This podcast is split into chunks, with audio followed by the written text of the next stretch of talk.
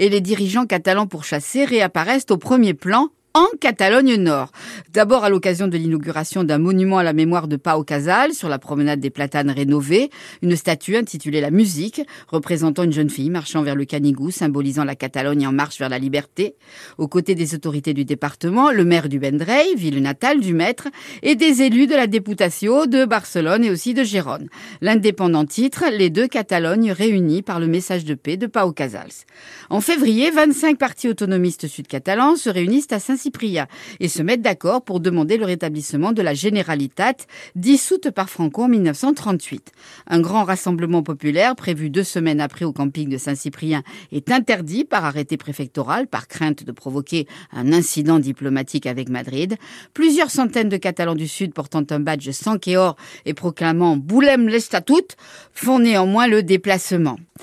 Des gerbes sont déposées devant le monument à Luis Companys, dernier président de la Généralité fusillé en 40 à Barcelone au son de l'hymne El Segadors. À Perpignan, Josep Taradelles, président de la Généralitat en exil, est acclamé. Mais il va falloir passer les Pyrénées. Eh oui, là c'est pas si simple. Mm. Pendant que le gouvernement espagnol multiplie les réformes, amnistie de tous les détenus politiques, rétablissement du droit de grève supprimé depuis 40 ans, suppression du parti unique, censure sur la presse allégée, en Catalogne, les autonomistes remportent une écrasante victoire aux élections du 15 juin.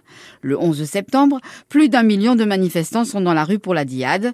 Madrid entame des négociations avec Taradell. Les parlementaires autonomistes ne sont pas chauds, mais une réunion au sommet à l'Hôtel de France à Perpignan aboutit à un accord sur les modalités de rétablissement du gouvernement autonome de Catalogne.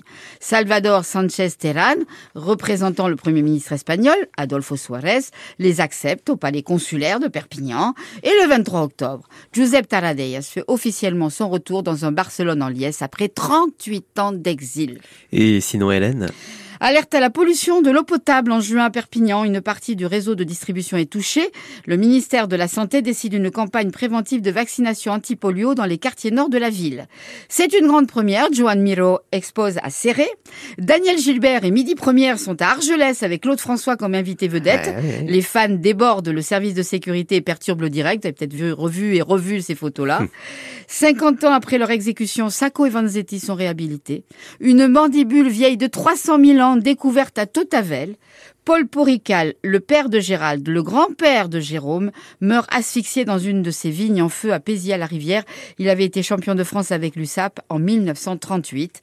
Astérix et Obélix perdent un de leurs papas, René Goscinny. Le firmament compte désormais trois étoiles de plus.